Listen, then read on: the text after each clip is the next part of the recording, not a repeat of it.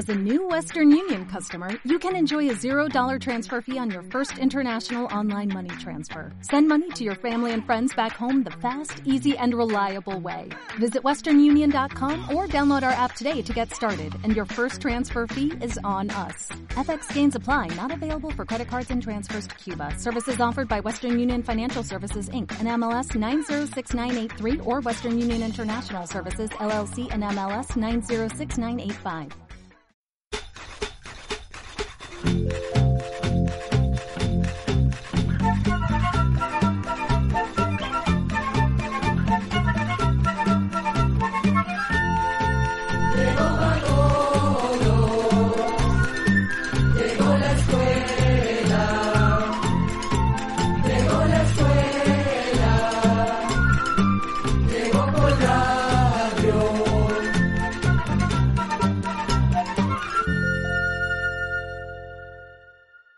Como siempre, un placer saludarles amigos y amigas en este nuevo encuentro con la cultura, con la amistad en América y el mundo. Bienvenidos a otra edición más de... Oigamos la respuesta, el programa del Instituto Centroamericano de Extensión de la Cultura con nuestro lema. Comprender lo comprensible es un derecho humano. Hoy vamos a conocer de las formas de proteger a los abejones. ¿Cuántas veces mudamos las muelas? Y sabremos cómo se medía el tiempo en tiempos de la Biblia, pues hay personas que vivieron 900 años. Estas y más preguntas que ustedes nos han enviado alimentan el programa de hoy y todas nuestras ediciones.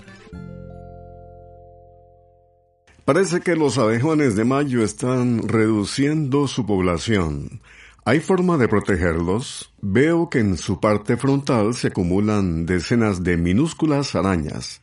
¿Serán estas dañinas? Preguntas que nos ha hecho Iván Bastos, nos ha enviado un correo electrónico a través de la página de internet www.icq.org. Escuchemos la respuesta. Se les llama abejones de mayo a muchísimos insectos de unas 70 especies diferentes que pertenecen al grupo que los científicos llaman coleópteros y a la familia llamada Scarabaeidae. Estos insectos suelen aparecer entre los meses de abril y mayo después de pasar casi 11 meses viviendo bajo tierra. Algunas personas han confirmado que el número de estos insectos está bajando y que cada vez se ven menos, especialmente en lugares muy habitados como las ciudades. Esta disminución tiene varias causas. Una es el uso que se le ha dado al suelo, pues al construir grandes urbanizaciones o usar las tierras para un solo cultivo, estos insectos tienen menos espacios para reproducirse y no pueden alimentarse bien. Otras causas son el uso de agroquímicos y las luces para iluminar carreteras, jardines, parques, entre otros, pues alteran su comportamiento, ya que la mayoría de las especies son más activas durante la noche. Por otro lado, durante una parte de la vida estos insectos viven bajo tierra y necesitan grandes cantidades de materia orgánica, especialmente raíces de plantas o árboles, así como pedacitos de troncos y hojas en descomposición. Por eso, en la agricultura tradicional son considerados como plagas de jobotos o gallinitas ciegas. Sin embargo, para otros productores que practican, por ejemplo, la agricultura orgánica, los jobotos o larvas de los abejones de mayo más bien son aliados, pues al comerse la materia orgánica ayudan a abonar los suelos y además los oxigenan al hacer pequeños canales o túneles. También polinizan ciertas especies de plantas y árboles o sirven de alimento para otros animales. Algunas recomendaciones que dan los expertos para cuidar a los abejones son no matarlos ni golpearlos. Solo deben ser llevados a una zona verde y además no fumigar los cultivos con insecticidas, no usar tanta luz artificial cuando es de noche.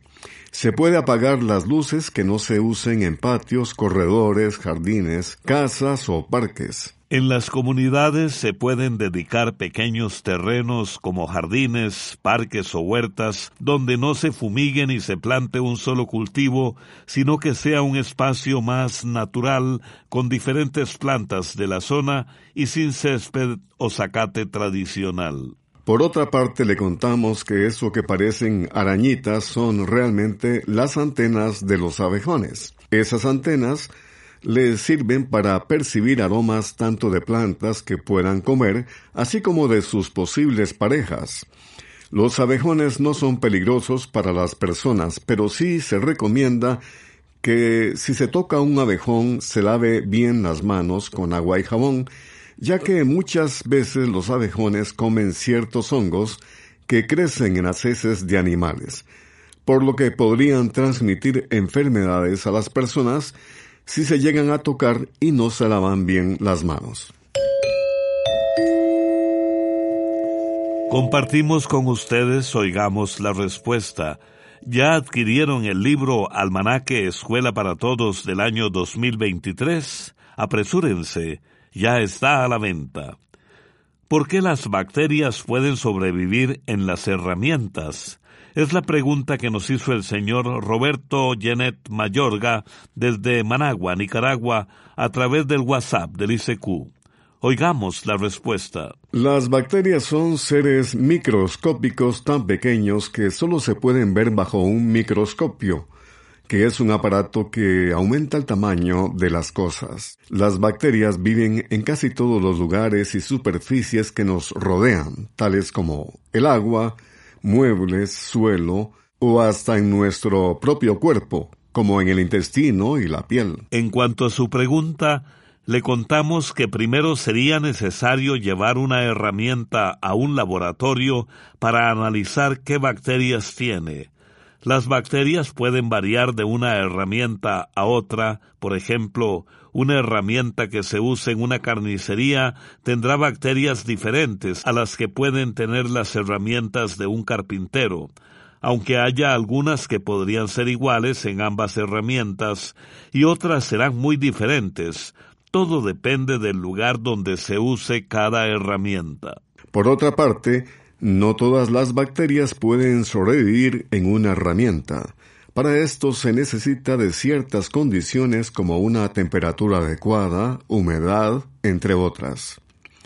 Por ejemplo, si usted tiene un martillo y en el mango de este martillo existieran 200 clases diferentes de bacterias, estas podrían multiplicarse si el lugar donde se guarda el martillo fuese muy húmedo y con una temperatura alta como de unos 37 grados centígrados.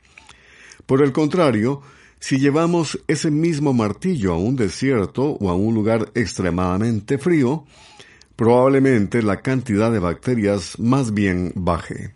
Otro ejemplo son las bacterias que pueden vivir en algunas herramientas que usan tanto médicos como dentistas y cirujanos, pues luego de usarse deben desinfectarse en aparatos especiales donde les rocían una especie de jabón para lavarlas y agua a temperaturas muy altas para que mate o elimine todas o la mayoría de las bacterias que tenga y así queden listas para ser usadas en otra persona o en otros pacientes. Eso sí, hay ciertas bacterias que son muy resistentes y logran sobrevivir a jabones especiales y temperaturas extremas, como por ejemplo algunas bacterias que sobreviven en herramientas de hospitales que se conocen como enterobacterias, tales como la llamada bacteria Klebsiella o Escherichia coli. Entonces, aunque la mayoría de las bacterias pueden ser eliminadas de las herramientas con un tratamiento especial de desinfección, existen unas pocas que sí podrían sobrevivir. El mayor bien que tenemos todos los seres vivos es la vida y todo lo que la vida nos permita hacer y disfrutar. Por eso esta canción tiene un gran mensaje, es de Jorge Celedón de Colombia y se titula Qué bonita es esta vida.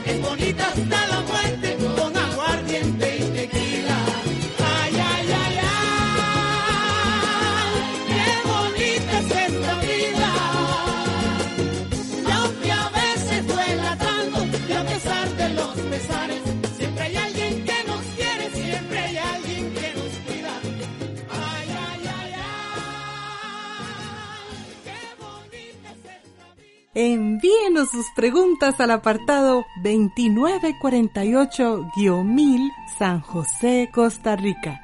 También nos puede contactar al correo electrónico isq.isq.org o encuéntrenos en Facebook como Oigamos la Respuesta. Regresamos de la música y a través del WhatsApp del ICQ llegó la siguiente pregunta de parte del señor Marvin Carmona que vive en Nicaragua. ¿Cuántas veces mudamos las muelas? Escuchemos la respuesta. Vamos a contarle que existen los llamados dientes de leche y los dientes permanentes. Los dientes de leche son los primeros que salen y le ayudan al niño o a la niña a masticar, hablar y sonreír. Estos dientes de leche llegan a caerse para darle campo a los dientes permanentes. Entonces podríamos decir que mudamos de dientes una sola vez en la vida. Entre esos dientes de leche hay cuatro muelas de leche que salen en los niños después del año, dos arriba y dos abajo. Unos diez meses después salen otras dos muelas de leche, también dos arriba y dos abajo. Estas ocho muelas o molares son de leche, es decir, que no son permanentes y en algún momento se van a caer. Sin embargo, alrededor de los seis años aparecen las primeras muelas permanentes detrás de esas muelas que le mencionamos antes. Esas muelas no son de leche, por lo que no se mudan o cambian. Muchos años después, cuando la persona tiene entre 18 y 21 años, pueden salir los terceros molares o muelas del juicio, también llamadas cordales. Estas muelas también son permanentes desde que salen y no se cambian por otras. Por todo esto hay que cuidar los dientes muy bien, pues nos acompañarán durante toda la vida. El señor Romel Araya Martínez nos escucha en San José, Costa Rica, y dice lo siguiente. Es un hecho poco conocido en la historia de la antigua Cartago. Hasta los libros de historia raramente lo cuentan. Lo siguiente, ¿cómo sucedió el crimen del doctor Manuel Montorio? Oigamos la respuesta. Tal y como usted dice, don Rommel, los libros de historia raramente hablan de ese crimen y por eso nos costó mucho encontrar información para su respuesta, pero lo logramos. Manuel Montorio Pérez era un doctor y profesor que nació en Pamplona, España. Él y su esposa, Leonor Domínguez, llegaron a la ciudad de Cartago en Costa Rica en el año 1891 cuando Manuel apenas tenía 28 años de edad. Encontró trabajo rápidamente en el Colegio de San Luis Gonzaga, que fue el primer colegio de secundaria de Costa Rica y que se ubica propiamente en la ciudad de Cartago. Allí, en el San Luis Gonzaga, daba clases y además era el encargado de la biblioteca. Manuel Montorio era licenciado en ciencias y doctor en ciencias físico-químicas, ciencia que se encarga de estudiar los cambios de la materia. Además, Montorio era un gran conocedor en temas como geometría analítica y dibujo. En aquel tiempo, la biblioteca del Colegio de San Luis Gonzaga se abría los domingos para promocionar la lectura entre los vecinos cartagineses. Resulta que a las siete de la noche del domingo 28 de agosto de 1891, el señor Montorio estaba en la biblioteca del Colegio San Luis Gonzaga leyendo un libro cuando de pronto recibió al menos cinco disparos. Algunos testigos dicen que vieron al asesino huir por una de las ventanas que daba hacia la calle. En pocos minutos, algunos estudiantes y vecinos se acercaron al lugar. Al llegar un policía y entrar en la biblioteca, encontró a Montorio asesinado en la silla. Según los testigos, el asesino fue Felipe González, quien era otro profesor de origen español que también trabajaba en el colegio de San Luis Gonzaga. Por lo que dijeron los testigos, Felipe González se convirtió en el principal sospechoso de aquel crimen, pero cuando fueron a buscarlo, lo encontraron muerto en un solar de la casa donde vivía. Al parecer se quitó la vida cortándose el cuello con una navaja y murió desangrado. ¿Por qué González mató a Montorio? Eso nunca se supo, aunque se sospecha que Felipe González sufría de una enfermedad mental y se sentía perseguido, pero otras personas piensan que ambos fueron asesinados y se maquilló o planeó la escena para hacer ver a González como sospechoso. La historia del asesinato de Montorio no es muy recordada en los libros de historia, pero se sabe que la noticia llegó a diferentes partes del país a través de diferentes medios de comunicación, tanto así que hasta el presidente de la República se enteró y envió fondos para el entierro del profesor del colegio San Luis Gonzaga, conocido como Manuel Montorio. Musicalidad en la voz. Nina Cardenal de Nicaragua interpreta No volveré. De memorias vacías, recuerdos lejanos, ya nada me importa Voy dejando memorias de niña, de calores que nunca se olvidan, de recuerdos cantando en tu orilla. Ya nada me importa, no volveré. Y si vuelvo seguro que se alegra mi abuela,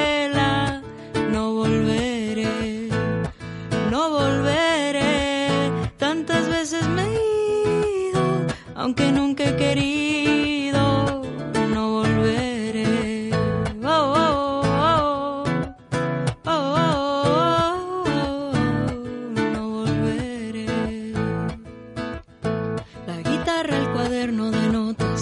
el aroma del lago los dibujos alados poco a poco se alejan. En mi canto te llevo conmigo las memorias de un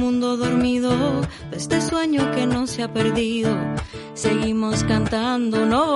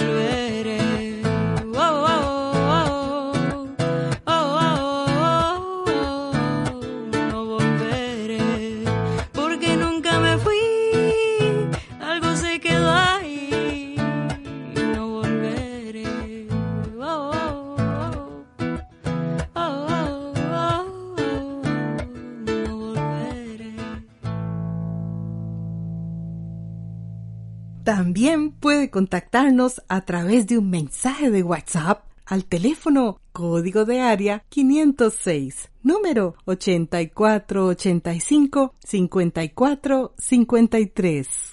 Luego de la música continuamos con ustedes, nuestros estimados amigos y amigas oyentes. ¿El ave que conocemos como cuervo existe en Centroamérica? No lo he visto, según una película, esa ave es malévola. ¿Qué pueden comentar? Esa es la pregunta que nos ha hecho llegar al WhatsApp del ICQ un amigo oyente que nos escucha en Masaya, Nicaragua. Escuchemos la respuesta. Los cuervos no viven en Centroamérica. Viven en América del Norte, especialmente en Estados Unidos y en México, también en Europa y al norte de Asia. Muchas personas a veces llaman cuervos a las aves que conocemos como zanates, pero en realidad no son parientes de los verdaderos cuervos. Lo que sí le podemos decir es que en el año 2015 se pudieron ver varios cuervos en las tierras altas del oeste de Guatemala. Desde la antigüedad muchos pueblos han relacionado a los cuervos con la brujería, con los malos augurios, con el demonio, la oscuridad, la muerte y con el mal en general. Prueba de eso son la gran cantidad de cuentos, historias, leyendas y hasta películas donde se habla de ellos. Pero puede estar tranquilo, pues todo lo malo que se dice de ellos no es cierto. Las aves no son malévolas, simplemente por su aspecto pueden llegar a asustar a algunas personas. Quizás todas estas creencias sobre los cuervos nacieron por su color negro o quizás porque, si son muchos, pueden llegar a ser dañinos para la agricultura, para la ganadería e incluso para los animales domésticos, o porque son agresivos cuando se les molesta.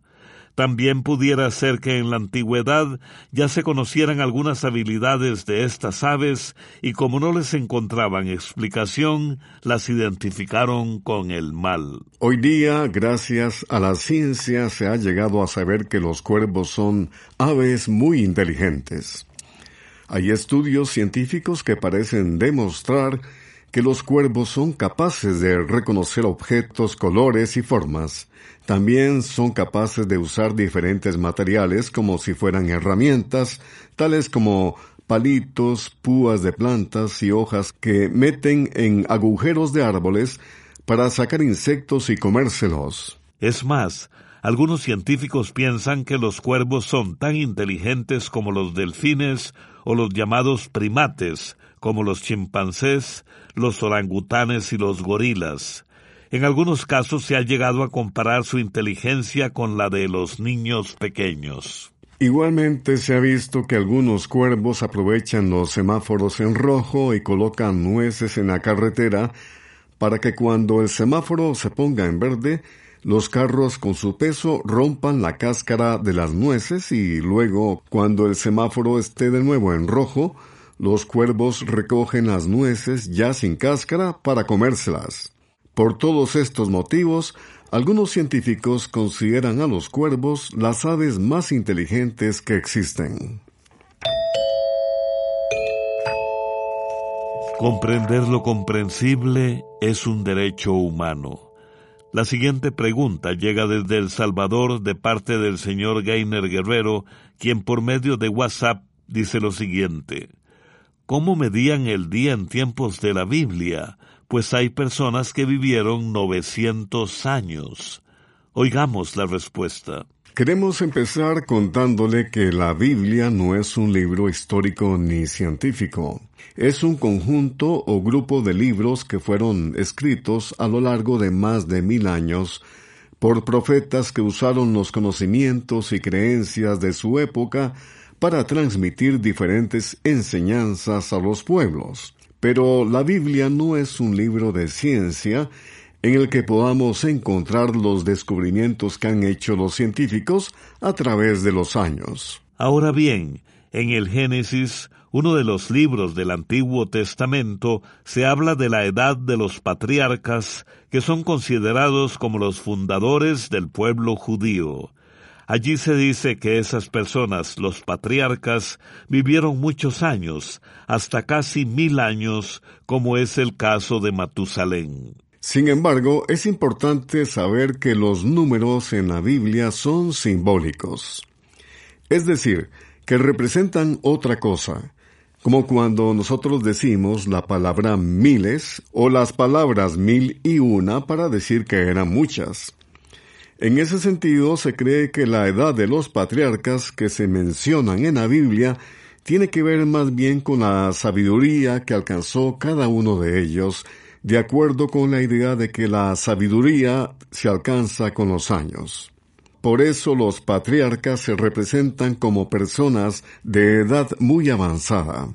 Por otra parte, como usted bien dice, se piensa que antiguamente contaban los años de forma diferente, es decir, basados en la luna y no en el sol, como lo hace el calendario que usamos hoy día.